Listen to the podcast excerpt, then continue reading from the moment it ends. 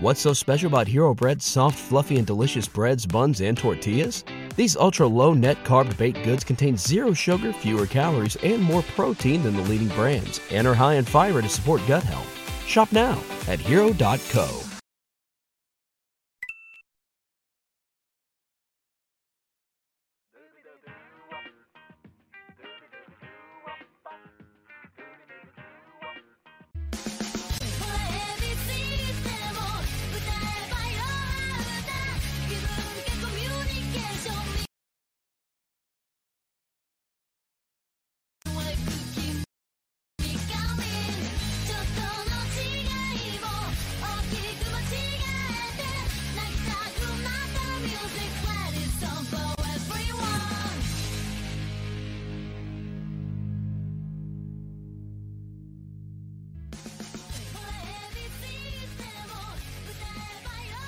y bienvenidos fanáticos de la lucha libre, Avi Morales aquí para Radio Estelar. Estamos aquí en vivo por youtube.com forward slash Impacto Estelar. Como lo estamos después de Monday Night Raw, AEW Dynamite y esta semana después de SmackDown, ya que Rampage va a estar comenzando a las 7 en vez de las 10 eh, este viernes.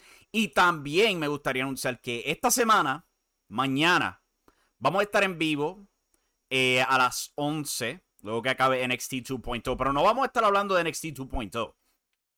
Vamos a estar enfocándonos en Puerto Rico.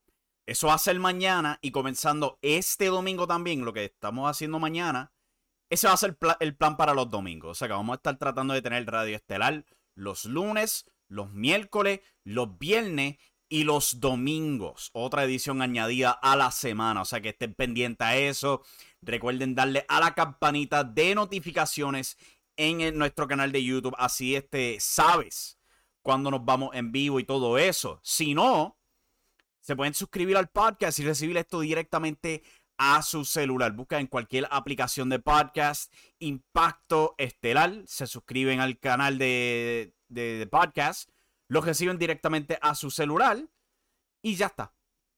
Cuando sube el episodio, luego que concluye aquí la transmisión por YouTube, lo van y lo reciben directamente a su celular. O si no, lo pueden buscar en impactoestelar.com. Ahí tienen también el RSS feed. Si por algún chance su aplicación no consigue el podcast y todo eso, eh, ustedes saben toda la trama. Con eso en mente, yo creo que ya podemos ir comenzando a hablar de todo esto. De este. Voy a dejar algo aquí porque estoy teniendo un problemita técnico con el Facebook. Maldita sea, siempre hay algún problema aquí. Vamos a hablar de Monday Night Raw. Estamos saliendo, por supuesto, de eso. Reseña está disponible en impactoestelar.com, al igual que las notas del episodio de esta noche. Un saludo a Miguel Delgado en el chat que dice buenas noches y saludo. Saludo a ti, Miguel, y también a toda la gente que esté sintonizando esto, sea en vivo o luego de la transmisión. Recuerda que si está en vivo, pueden tirar su preguntita, sale al aire y la contestamos. Monday Night Raw esta semana fue desde el Little Caesars Arena de Detroit, Michigan. El que no lo sepa, yo trabajo en Little Caesars. Ahora lo saben. Eh, pero si estaban en Detroit, Michigan, el show abrió con Miz TV. The Miz va al cuadrilátero. Él introduce a Cody Rhodes. Una semana duró el ascensor, el elevador de Cody Rhodes. Se quedó estancado la semana pasada, dándonos el bien peculiar visual de él estancado. Y lo mataron completamente. No hubo elevador esta semana. Él bajo el cuadrilátero, tiene su pirotecnia y todo eso. Y Miz se lo mofa, se lo dice, bueno, te tardaste 45 minutos en bajar aquí y gastaste todo nuestro budget de pirotecnia. Cual yo he visto WrestleMania, yo he visto la entrada de Roman Reigns. Eh, yo creo que todavía hay espacio para más, si te soy honesto. Corey le dice, papi, cálmate. Yo siento que como que tú te sientes amenazado por mi presencia. Él habla, pues, de nuevo de él querer buscar el campeonato de la WWE. Se refiere al campeonato como un belt, una correa. Eso es pecado en WWE. Para que no lo sepa, referirse al campeonato como un title belt o un strap en inglés eso es pecado en los ojos de Vince McMahon. Y The Miz, yo no sé si esto era parte de la promo pre-escrito o algo así por el estilo, o simplemente fue un ejo real de Cody y Miz brincó en él, pero tan pronto Cody dijo belt, viene The Miz y le dice, no papi, este, correas son para aguantar tus pantalones. Tú quieres decir el campeonato de la WWE. ¿Cuál, una de esas ridículas de Vince McMahon. Como que de, de, qué está hecho el título. De una correa. Una correa con oro. Ridiculece. Eh, Cody continuó eh, mencionando que él quiere enfrentar a los mejores luchadores de la WWE. Y ahí viene Miz de nuevo y le dice: Nosotros no somos luchadores, somos superestrellas. Como que, ah. Como que pillando, yo no sé si era a propósito era inconscientemente, pero como que pillando esa mentalidad WWE contra la mentalidad, no necesariamente AEW, pero eh, en general de la lucha libre. Si era a propósito, bravo. De verdad que bravo, lo trabajaron muy bien. Pero si era accidentes de Cody y Miz brincando, es como que cállate, de verdad. Irrita. Vamos, espero que sea lo segundo, que, que, que haya sido a propósito todo esto. Miguel Delgado dice que el segmento estuvo bueno. Estoy de acuerdo. Para mí fue un segmento bastante bueno. Este, eh, de nuevo, yo espero que todo eso, esas metidas de patas de Cody hayan sido a propósito para que Miz le, picara y para que el público este, pues, favoreciera más a Cody. Eh, eventualmente, pues, este, ¿sabes? Van a tener su lucha más tarde en el show. The Miz trata de atacar el estirado del ring y todo eso. Cody menciona, pues, que si Seth quiere una revancha, él está más que abierto a dárselo, él lo respeta. Y después tuvimos la primera lucha de la noche. La semana pasada anunciaron tres luchas y este, un segmento. Anunciaron Sasha Banks y Naomi defendiendo los campeonatos en pareja femenino contra Liv Morgan y Rhea Ripley. Anunciaron, este, diablo, se me escapó otra lucha que habían anunciado, este, right, este, Cody Rhodes y The Miz. Estoy hablando de eso, ¿cómo se va a olvidar? Y también habían anunciado Rey Misterio contra este. Yo iba a decir Jinder Mahal. No, es Veer Mahan. Rey contra Veer. ¿Qué pasó con Rey? La lucha mágicamente. Se tiraron un WWC. Donde sale otra cosa y es como que no, nosotros nunca anunciamos Rey Misterio contra Mahan. ¿De qué tú hablas? Eso nunca se dijo. ¿Eh? Estás loco. Esta lucha no duró nada. Este Veer pues se tragó al pobre Dominic como si fuera una bolsa de Doritos. Lo rindió con el cervical clutch, como se llama su rendición. Causando que bajen los agentes al cuadrilátero. Entre los agentes estaba Petey Williams, el creador del Canadian Destroyer, teniendo su primera aparición en Monday Night Raw. Felicitaciones a Petey Williams. Todavía no he visto a Biz, aparte de esos segmentos que él tuvo con AJ Styles años atrás, como alguien que está rompiendo peleas. Sabemos que él es gigante. O sea que no lo van a querer en cámara. Pero sí, esta es la primera vez en este show donde habían anunciado una lucha. Mágicamente cambia otra y actúan como si nunca hubieran anunciado la primera lucha. Eh, Dominic es montado en camilla, es llevado a una ambulancia y todo eso. Eh, después vimos Damien Priest contra AJ Styles. Otra lucha que habían anunciado la semana pasada, ahora que me acuerdo. Cuando lo anunciaron, yo estaba animado, ¿sabes? Porque Damien Priest, Punishment Martinez, como se conocía en Ring of Honor, es, tremendo luchador. Y por supuesto, no cabe duda lo fenomenal que AJ Styles es su sobrenombre, por Dios. Esto no fue una buena lucha. Lucharon un poquito, sí, pero entonces, de la nada, Priest tumba a AJ Styles de la falda. Y las luces apagan. Y yo estoy como que teniendo flashbacks al pasado miércoles. Como que, oh shit, otro apagón de Luma. No. Pero no, no era aquí el apagón. El apagón era en, Detroit. Apagan las luces. Una sola luz púrpura prende. Y Damien Priest tiene como estos ojos cómicamente grandes pintados sobre su cara y se apagan las luces de nuevo y se van a break. Y como que, ¿qué carajo fue eso? Ok, pues cuando jerecen de break, continúa la lucha. ¡No, papá! Volvemos de break y la lucha sin explicación paró. ¿Qué carajo fue esta mierda? Oh my god, estamos volviendo los días de The Fiend y Alexa Bliss y Randy Orton haciendo esta mierda cinematográfica se encontraron nuevos juguetes para hacer, estas pendejas ahora que no tienen a Alexa Bliss ni a The Fiend. Oh my god. Si esta va a ser la dirección de Edge y su nuevo grupo, para carajo, yo no lo quiero. Échenlo para un lado. Ya, yo no quiero esto. Cuando tú estás arruinando luchas perfectamente bien para hacer este tipo de estupideces, sácamelo de la pantalla. ni lucha underground alcanzaba este nivel de ridículo. ¿Ok? Horrible. Fatal. Cody Rhodes enfrentó a The Miz. La primera mitad de esta lucha fue floja. La segunda mitad de la lucha, cuando ya Cody está recuperando y montando su ofensiva, fue mucho mejor.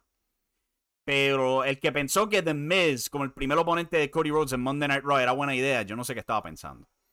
Si la idea era recrear la magia de él y Seth, nope. The Miz es limitado, él no puede con eso. Él mucho mejor el micrófono, teniendo luchas cortas, siendo un cobarde, haciendo todo menos tratar de ser un buen luchador. Porque pues la realidad del asunto es que él es un luchador pasable, pero la época lo ha dejado atrás. Estamos viviendo una época de muchos talentos que se han criado en la escena independiente, donde se crían para ser absolutamente fenómenos dentro de ese cuadrilátero. No están criados para el, estilo lento y tedioso de lucha libre que, que presenta Miz. Hasta Cody ha superado ese estilo de lucha libre, trabajando en New Japan, Ring of Honor, Impact Wrestling y por supuesto AEW. Y se vio aquí. Fue una lucha pasable. Eh, eh, a pesar de todo eso, The Miz se vio bastante bien. Pero cuando él estaba en la ofensiva, era tedioso. Eventualmente, pues, Cody Rhodes simplemente le gana. con esta su Disaster Kick, su Cody Cutter y lo acaba con el Crossroads. Bien simple. Simplemente algo para continuar elevando a Cody Rhodes. Muy buena presentación para el hombre. Él sigue lo over con el público. Después de eso, Seth Rollins va al cuadrilátero, hace su baile, agarra el micrófono. Ya él no puede hablar como ser humano normal. Simplemente él, tiene que reírse como si fuera un tic nervioso, como si fuera un Pokémon diciendo su nombre. Él tiene que reírse primero, después puede hablar. Se ríe, reta a Cody Rhodes y le dice, mira, yo quiero la revancha que tú dijiste que me querías dar. Cody acepta. Eso causa que Seth se ría y se vaya. ah, vamos para esa revancha. Tras bastidores, nos presentan al nuevo miembro del roster de Monday Night Raw. Tommaso Champa. Y sí, es Tommaso Champa. Él ha sobrevivido el apocalipsis de los nombres cortados al subir de NXT a Raw. Tommaso Champa es introducido, pero es rápidamente interrumpido como si fuera una promo de EEW por Ezekiel. Él se introduce como si fuera Dolph Ziggler en el 2008. Dice que él es el hermano menor de Elias. Y eso causa que Kevin Owens aparezca frustrado, insistiendo, no, tú eres Elias. Es el debut de Tommaso Champa. Cinco años caldeándose en NXT teniendo increíbles luchas en cada takeover con Johnny, este, Johnny Gargano, Adam Cole, Velveteen Dream, eh, el Undisputed Era, eh, Sanity, ¿qué otro equipo? Authors of Pain y todo eso. Después de toda esa gran racha de NXT Takeovers, el debut de Tommaso Champa es él insistiendo que Ezekiel es quien dice que, y no es Elias. Wow, bro. Tremendo debut. La lucha no, este, tuvimos Liv Morgan enfrentando a Naomi de SmackDown. Uno a uno. Habían anunciado una lucha en parejas, por los títulos en pareja. ¿Qué pasó? Los comentaristas hicieron una nota bien corta, bien pero bien bien corta, que si tú no estás prestando atención, tú no la vas a escuchar. De que Rhea Ripley está ausente hoy por razones de protocolo. No explicaron si es que se dio un golpe en la cabeza. A lo mejor estuvo cerca de alguien con COVID-19, algo así por el estilo.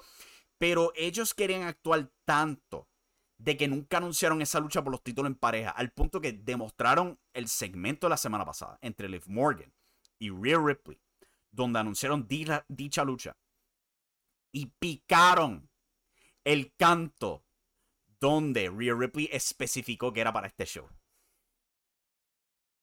No podían haber anunciado que estaba cortada la lucha nada más, que la semana que viene se va a dar. Había que actuar como si nunca la anunciaron. Yo no sé si ustedes han visto este episodio de IWA esta semana.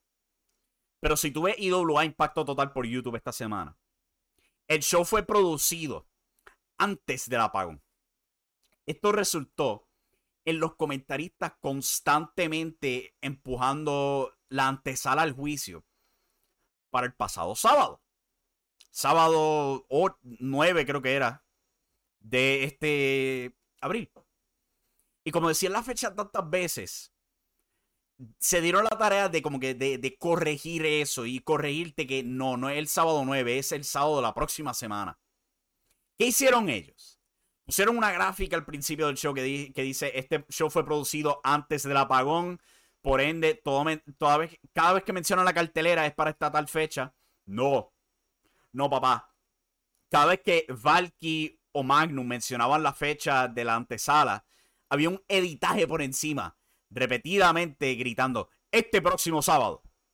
Y cada vez que mencionaban antesala del juicio, este próximo sábado. A ese nivel llegó WWE hoy. Igual que IWA. Editando cualquier instancia que te decía, no, eh, no, no, no fue anunciado para hoy, olvídense de eso. Es como que no podían coger y ya decir, mira, no podemos darte la lucha esta semana. Pero te la vamos a dar la semana que viene. Tienen que actuar como si nunca fue anunciado. Ah, ridículo. Esta lucha fue una versión corta de la que tuvieron Sasha y Liv en SmackDown. Mucho más corta. Y el resultado inverso. Esta vez Naomi plancha a Liv porque, claro, 50-50. Estamos viviendo el 2011 de nuevo. Esos recuerdos de cuando el campeón intercontinental perdía toda la semana. Alguien ganaba una semana, después la semana que viene tenía una revancha y el otro ganaba. ¡Ay! ¡Ay, my, my God! ¡Qué recuerdo! Esa lucha estuvo media floja, dice Miguel Delgado sobre Liv y Naomi. no, se les dio tiempo. Hubiera sido un poco mejor, pero no se les dio tiempo. Bobby Lashley va al cuadrilátero.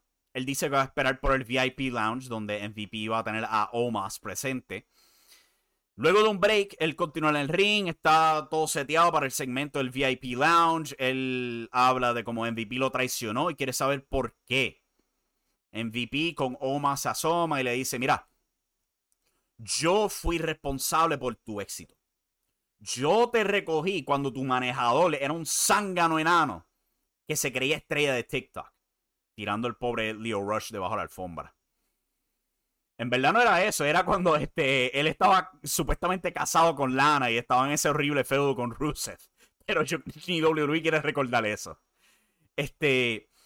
Eh, Lashley responde, sí, pero tú habías dicho que te ibas a retirar de la lucha libre y en vez te me pegaste a mí como una lapa. Continúa el back and forth. Esto fue bastante bueno. Eh, Lashley, en verdad, nunca ha sido uno para ser bueno en el micrófono, pero lució bastante bien aquí. Él dice que él va a cortar a Omas para después cobrársela a MVP. MVP promete hacérselas pagar.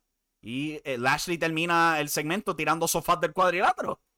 Yo he cargado un par de sofás. Yo tengo un par de sofás aquí que hasta por más barato que sean, son pesados. O sea, que verlo a él tirarlos del cuadrilátero fue bastante impresionante. Tras bastidores. Sí, tras bastidores.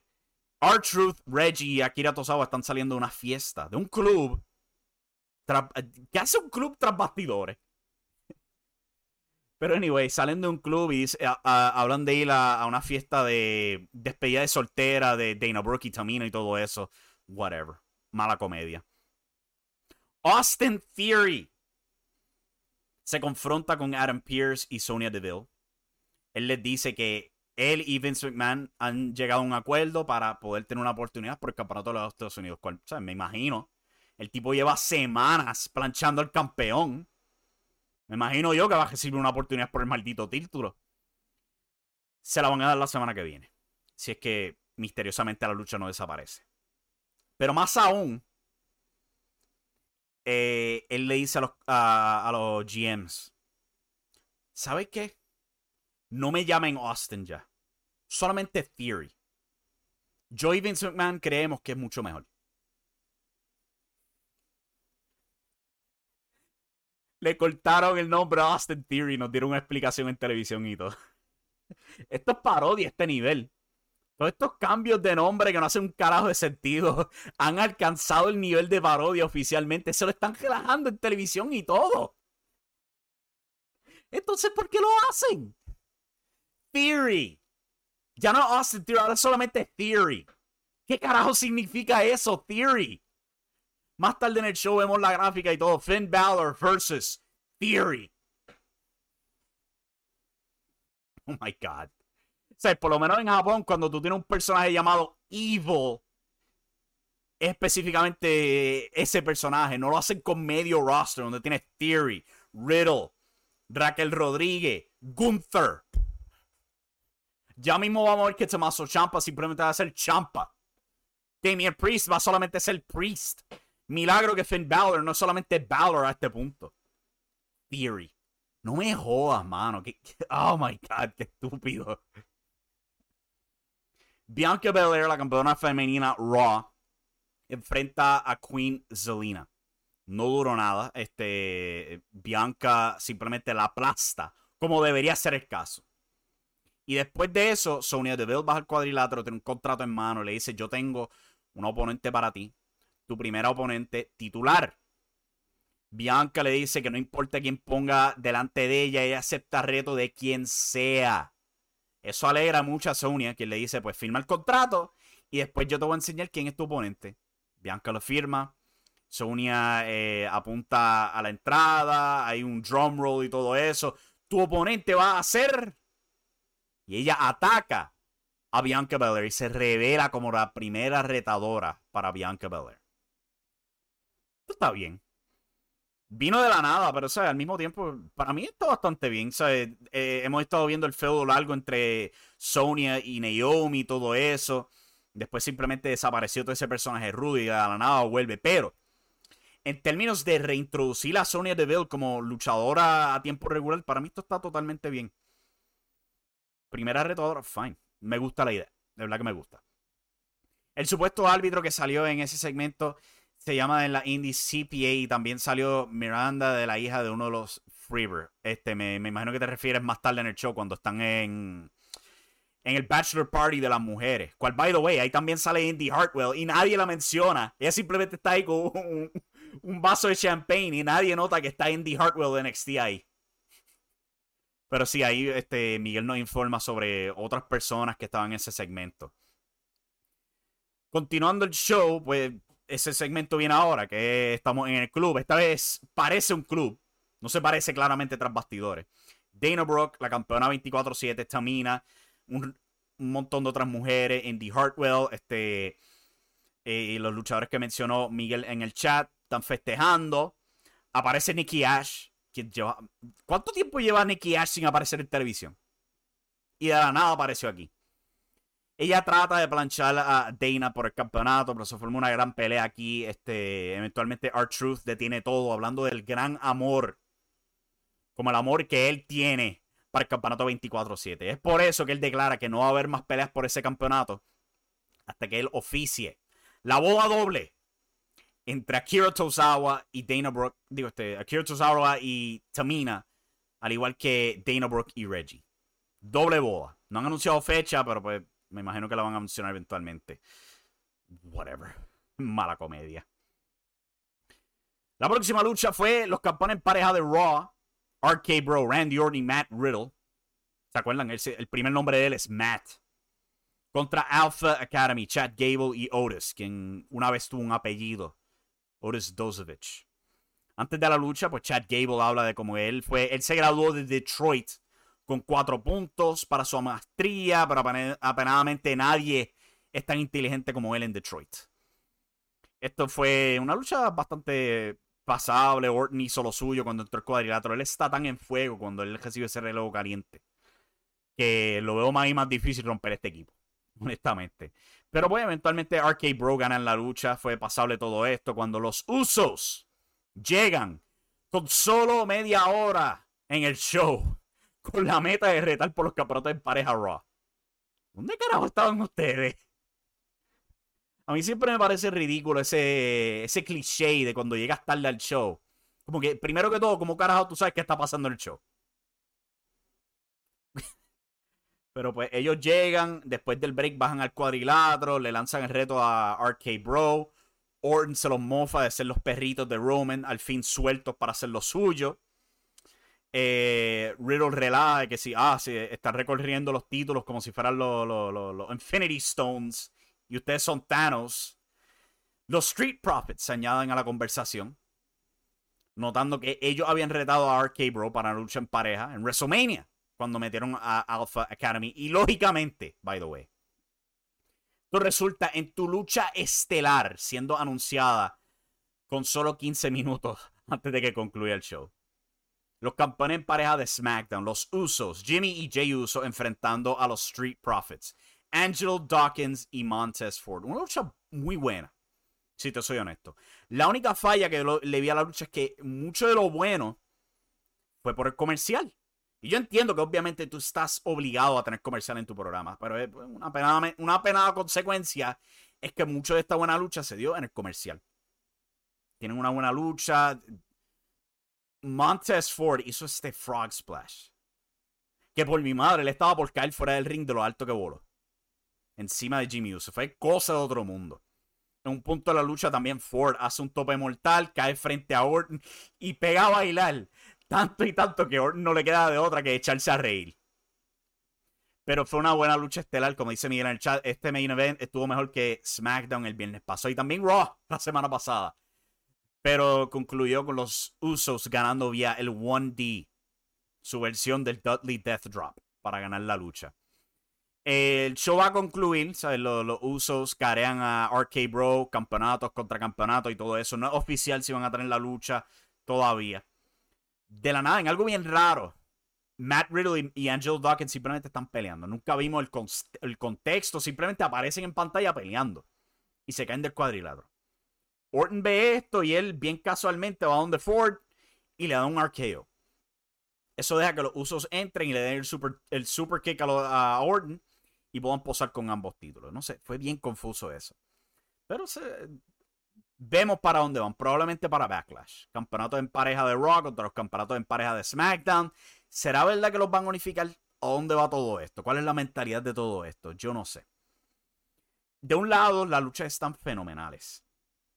Por el otro, es como que continuamos poniendo todos estos huevos en la canasta de Roman Reigns. No sé, no estoy a favor de eso, honestamente. Es como que necesitamos otro acto en la empresa estamos llegando al punto donde ya Roman no tan solo en la cara de SmackDown, pero también se está metiendo en Raw. O sea, necesitamos un poco de variedad en el show. Sí, yo entiendo que Roman es fenomenal, el micrófono es fenomenal en el cuadrilátero. Pero Raw son tres horas, SmackDown son dos horas. Él no puede estar en las cinco horas. Y poco a poco lo están intentando.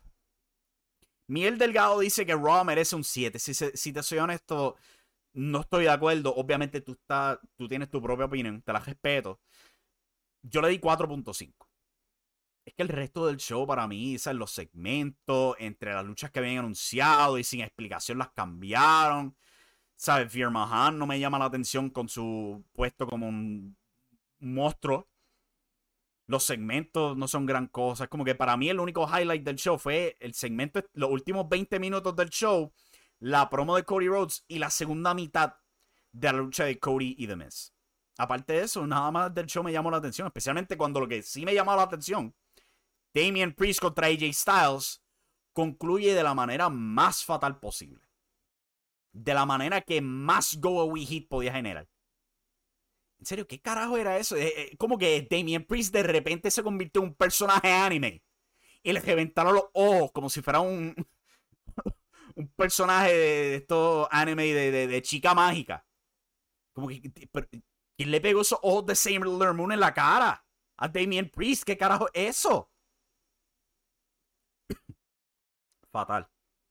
Vamos a tomar el break, que ya se me está yendo la garganta. Vamos a regresar con las noticias del fin de semana, incluyendo Tony Khan y su batalla con los bots. Esto es Radio Estelar. Regresamos en breve. Ahí se me va la garganta te, metes al gym y te quedas tú mismo y te caes de frente. Es como que te empiezas a subir los pantalones así porque en plena te lucha. cayendo y te caes de pecho. Es como que fuck. Cabrón, no. No, este, hay que ser realista. Eso es una de las cosas que está, están matando la lucha libre en Puerto Rico. Cualquier promotor ahora, por tener talento en su compañía, va a cualquier lado y jala a un muchacho y dice, ah, ya tú estás ready para luchar, vente, pum, pero y solamente es para tener talento en la compañía. Y cuando tú vienes a ver, están haciendo las cosas mal porque estás cogiendo un, muchacho. Micrófono para la boca. Ah, no me digas eso. estás cogiendo un muchacho que quizás no está capacitado y no tiene las herramientas completas o no está adiestrado completamente y, y lo estás poniendo a luchar. Pero tampoco, si lo pones a luchar y lo corriges, pues ok, pero tampoco tú lo estás corrigiendo. Le dice, no, papi, te quedó cabrón. ¿Tú crees que parte de eso es porque muchas de estas empresas quieren sus propios nombres exclusivos? Claro. No, no se quieren compartir, es como que... Eso lo, he visto mucho, o sea, hasta con los mismos promotores, o sea, brincando de un lado para el otro, llega el promotor y es como que yo vine a cambiar las cosas, es como que no debería ser la misma marca que, estés haciendo eso, porque estás cogiendo el crédito tú mismo. No, eso siempre pasa, mano. Yo creo que ese es el mal y esta isla que está pequeña, brother. como que uno lo nota, ¿no? ¿Entiendes? Uno lo nota, y... no, no, no quiero decirlo, pero había visto un ejemplo hace poco que no hice más que verlo y no entiendo, pero ¿por qué estás tomando el crédito tú? Pero dilo. No tengas miedo, olvídate de eso. Me gusta hablar contigo. Uno de los muchachos trabaja, eh, trabaja ahí, eh, está ahí ahora mismo. Eh, uno de estos. Como tú me dices a mí.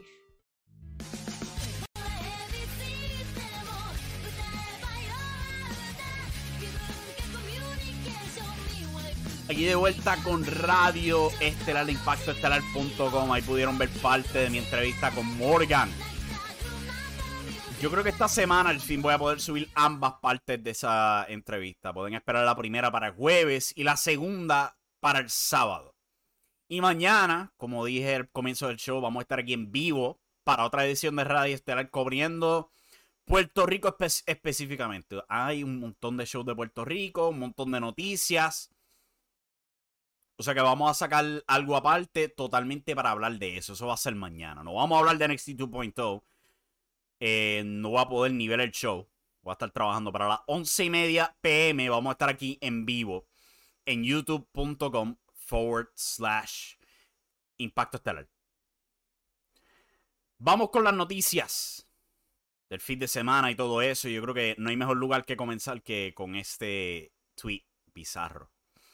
De Tony Khan, presidente y fundador de All Elite Wrestling quien el viernes pasado escribió en su Twitter, An independent study has confirmed that much of the staunch anti-AEW online community aren't real individuals. It's a staff running thousands of accounts plus an army of bots to signal boost them. Look closely, these aren't real people. Who'd pay for such a wildly expensive thing? Vamos en español ahora. Un estudio independiente ha confirmado que mucho del odio anti-AEW en la comunidad en línea no son personas reales. Es un staff de gente corriendo miles de cuentas más un army de bots para aumentar sus impresiones. Observen cercanamente, esto no son personas reales. ¿Quién pagaría para una cosa tan cara? Él continuó dando detalles al respecto y yo creo que la cosa más cómica brutal es que él concluye todo esto empujando a John Moxley contra Wheeler Yuta. Al final del día el tipo es un booker de la lucha libre. ¿Qué yo pienso de todo esto? Mira, dudo yo lo que dice Tony Khan, si te soy sincero o no hemos visto con toda esta campaña del previo presidente de los Estados Unidos, Donald Trump, hay mucho potencial para crear bots en los medios sociales y torcer información y todo eso. Y mucha gente sí lo hace por las cosas más ridículas. Tú te metes en un grupo de Facebook, tú vas a encontrar bots colándose y tratando de meter spam y todo eso. Hasta los ads. ¿Ustedes han visto esos ads en Facebook para puestos de trabajo en USPS? Es spam también. Yo lo he tratado y me topo con eso. No son aplicaciones reales. O sea que totalmente, yo creo que lo que Tony Khan dice es real. Sí, es posible que exista esta comunidad de gente que se dedique a crear todos estos bots para generar sentimiento anti-AEW. Y yo estoy bien seguro que lo mismo pasa con WWE. Y pasa con muchas otras comunidades. Esto es mucho más común de lo que, de lo que uno puede pensar. Y lo hemos visto, ¿sabes? Con todo lo que ha pasado con este, la presidencia previa de los Estados Unidos. El problema yo no creo que sea este, esta noticia. Yo creo que el problema es como Tony Khan lo presenta en Twitter. Como esta gran revelación, este gran misterio de por qué hay tanta gente en las redes que odia a AEW. es, es, es como darte pecho por, porque te gusta algo, ¿sabes? No sé cómo ponértelo, pero simplemente se, ve ridículo cuando te das el pecho de que hace esta revelación en los medios sociales. ¿Lo dudamos? No. Pero la presentación por Twitter, como que bájale, bájale par de decibeles, papá. Te ves bien cómico con lo que estás haciendo. Pero pues esa, esa, es la naturaleza de las redes sociales. Este, cuando uno está libre a hacer todo eso. Hay que tener en mente, este tipo no tiene ni 40 años.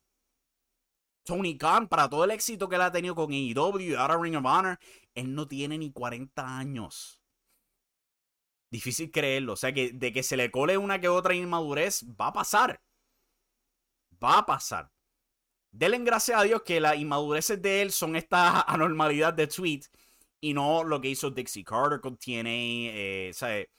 Tratando de usar toda una empresa de lucha libre como su vehículo para entrar en reality TV.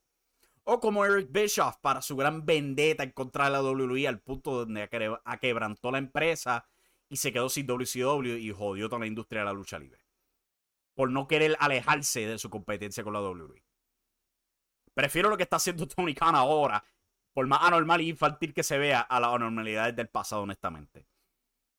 Pero pues pasando a una nota más triste. Yo no sé si ustedes son familiares con el luchador Shinjiro Otani. Él fue un luchador en New Japan Pro Wrestling por muchos años. Trabajó en WCW. Eh, se fue de New Japan y fundó Pro Wrestling Zero One. Una empresa, by the way, donde ha trabajado Mecha Wolf, de aquí de Puerto Rico. Muchos luchadores de Puerto Rico trabajando en esta empresa de Pro Wrestling Zero One. Una empresa muy notable de, de Japan, de Japón, porque yo lo dije en inglés, de Japón. Por varios años durante los 2000. Otani ha sido un fenomenal luchador por muchos años en Japón.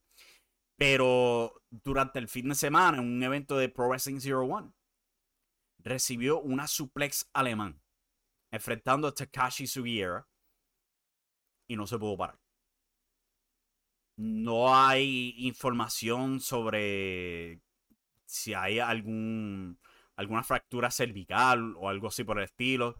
Solamente se sabe que está consciente y desde el domingo que pasó la lesión no podía mover sus brazos y piernas. Bien, bien preocupante esto. Este, es bien parecido a lo que pasó con Big E. Un par de semanas atrás en SmackDown. Donde sufrió una fractura cervical. Después de una suplex. Gracias a Dios, él rápidamente pudo demostrar que tenía todo el movimiento en su cuerpo. Puede que recupere. Pero Shinjiro Otani aunque parezca bien viejo, el tipo lo que tiene son 49 años nada más. Él todavía está bastante joven, a pesar de la calva que tiene en su cabeza. Pero es bien preocupante esta lesión que ha sufrido esta leyenda de Japón durante el fin de semana. Bien, bien preocupante. Yo espero que todo salga bien con él, de que pueda, de que pueda por lo menos moverse, de que tenga uso de sus piernas, aunque tenga que retirarse. De que tenga uso de sus piernas y brazos, esa es la esperanza de todo esto. Pero es bien preocupante esto lo que ha pasado eh, con Shinjiro Tani en Japón. Pasando ahora a ratings, no he podido escribir el artículo, pero pues pasamos al Wrestling Observer, que tienen detalles sobre esto. SmackDown esta semana vio una rebaja bien pequeña. Bien, bien pequeña. Bajó un poquito. Eh, tuvieron este, un promedio de 2 millones, 230 mil este, televidentes. Eh, solamente bajando un 5% de la semana pasada, un punto 60 en la demográfica de 18 a 49. En general, se mantienen bastante firmes. Eh, han sido sus números más altos en términos del promedio, 18 a 49 en buen tiempo. Mientras que Rampage, por el otro lado, también mirando el Observer, subió. Después de semanas estando en problemas, eh, cayendo, o sea, entre los 400 mil televidentes, subió a 600 mil televidentes. Hubo un enorme incremento para la demográfica de 18 a 49, subiendo de un punto 15 a un punto 25. Bastante notable el incremento ahí. Para Rampage. Vamos a ver cómo les va esta semana porque tienen que cambiar de horario de nuevo. Es capaz que se afecte de nuevo una lucha titular entre Adam Page y Adam Cole, lucha este, Texas Deathmatch. La están empujando fuerte, pero el cambio de horario yo creo que les va a dar duro de nuevo. Rampage va a continuar maldecido, pronostico yo. Tristemente. Ay, sí, dije algo que no era. Mala mía. Pero pues veremos a ver qué va a pasar con eso. Para concluir el show, vamos a ver qué tienen anunciado para mañana. NXT 2.0, tiene una cartelera completa. Luchas de campeonato anunciado para toda la noche. Campeonato norteamericano NXT Cameron Grimes defiende contra Solo Sikoa. Cual suena como una buena lucha. Solo Sikoa ha estado bastante bueno, siendo por supuesto el hermano menor de los otros dos usos, Jimmy y Jay. Cameron Grimes, sentimental. Con esperanza, el público ridículo que tenían la semana pasada no está esta semana y volvemos al público regular de NXT. Campeonato femenino NXT. Mandy Rose enfrenta a Dakota Kai. Dakota de nuevo se encuentra sin pareja. Raquel Rodríguez se fue para SmackDown. Y Dakota continúa sin dirección. Por los campeonatos en pareja NXT vacantes, ya que pues WWE oficialmente despidió a Nash Carter. No hay campeones. Wesley desapareció de televisión apenadamente. Tenemos Grayson Waller y Senga enfrentando el, legado del fantasma, los Creed Brothers, los debutantes Pretty Deadly y BJ JB. Eso es lo que viene eh, mañana en NXT 2.0. Miguel Delgado me recuerda de algo, es que si vi el video de los Parks, lo vi. Yo te soy honesto, este caso de los Parks, viendo los comentarios cuando yo escribí el artículo en impactostar.com y salió por Facebook, de verdad que me tengo que tragar porque sin querer es capaz que diga algo que me meta en problema en YouTube. Pero hay una sección de público que obviamente favorece los parks que de verdad que demuestran lo ignorantes que son. Diciendo, ah, esos gringos no aguantan golpes. Es como que, déjame decirte algo. Cuando tú tomas libertades con el cuerpo de otra persona, tú no mereces ser luchador. Me vale madre si es LA Park, si es Stone Cold Steve Austin, si es The Undertaker. Tú no tomas libertades con nadie. Volviendo al video, se hace un poco claro de que sí hubo un poco de mal comunicación, de que LA Park le dio sin querer en la nuca a Alexander Hammerstone. Eso no cambia que después se formó una bronca donde continuaron a golpeándolos donde LA Park instruyó a sus hijos alegadamente a continuar atacándolos. De que se requirió el camerino para separar los tras bastidores. Si hubiera sido el caso de que LA Park simplemente pidiera perdón porque metió la pata, no creo que hubiera este holgorio que resultaría en los Parks siendo votados de MLW después de cinco malditos años. No lo creo. Como que LA eh, Park ha trabajado años en muchas empresas y hemos visto el comportamiento de él. Su última corrida, como dice el artículo que yo escribí en impactoestelar.com, su última corrida en Arena México, en el Consejo Mundial de Lucha, duró un día.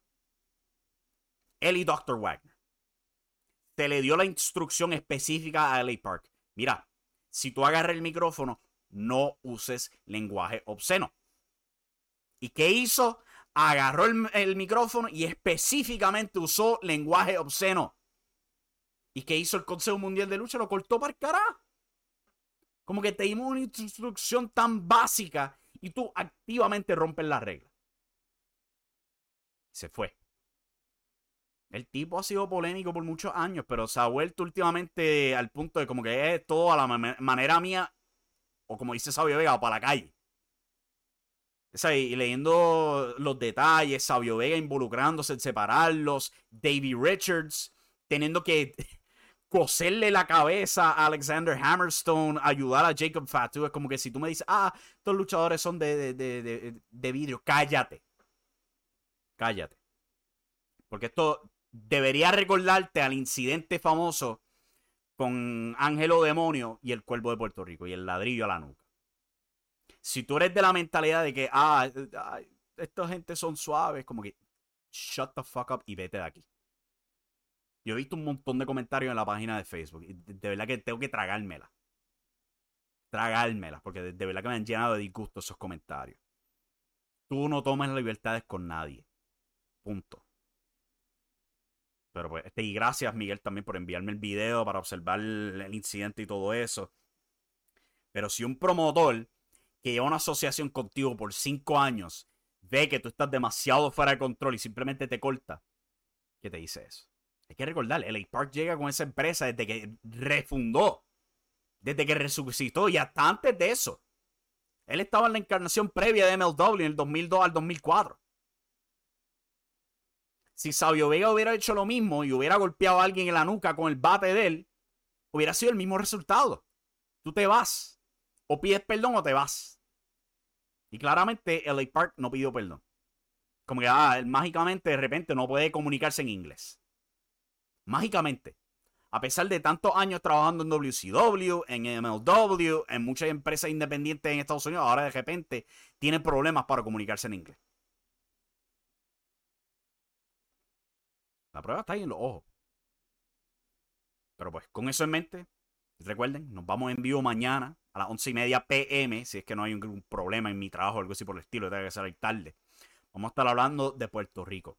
Vamos a estar hablando de Ground Zero Wrestling y y su cómico editaje en impacto total.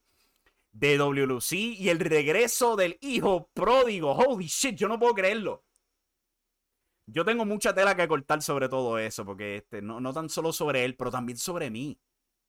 Porque ahora recuerdo de unos tiempos bien oscuros en mi vida. Vamos a ver qué va a pasar con Rey González Jr., pero vamos a estar hablando de eso mañana. De CWA, una racha de buenos shows. Vamos a hablar un poquito de los ratings porque hay movimiento positivo para todo el mundo, especialmente para CWA, los ratings. vamos a estar hablando de todo eso mañana. Eh, para ese entonces Conan tenía el podcast, dice Miguel. No, este, no sé si estaba hablando de MLW. El, podcast de Conan eh, en MLW creo que era para el 2012. Antes de eso, del 2002 al 2004, MLW era una empresa de lucha libre. Ahí trabajó eh, LA Park, trabajaron un montón de leyendas. Trabajó Steve Corino ahí, Satoshi Kojima fue un campeón por largo plazo en MLW. Eh, CM Punk trabajó en MLW. Loki, muchos otros. MVP antes de caer en TNA y después en WWE trabajó en MLW.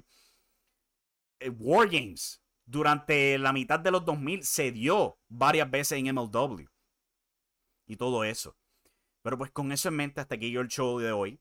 Muchas gracias si sintonizaste esto en vivo. Recuerda, like al video, like al podcast si lo escucha en podcast.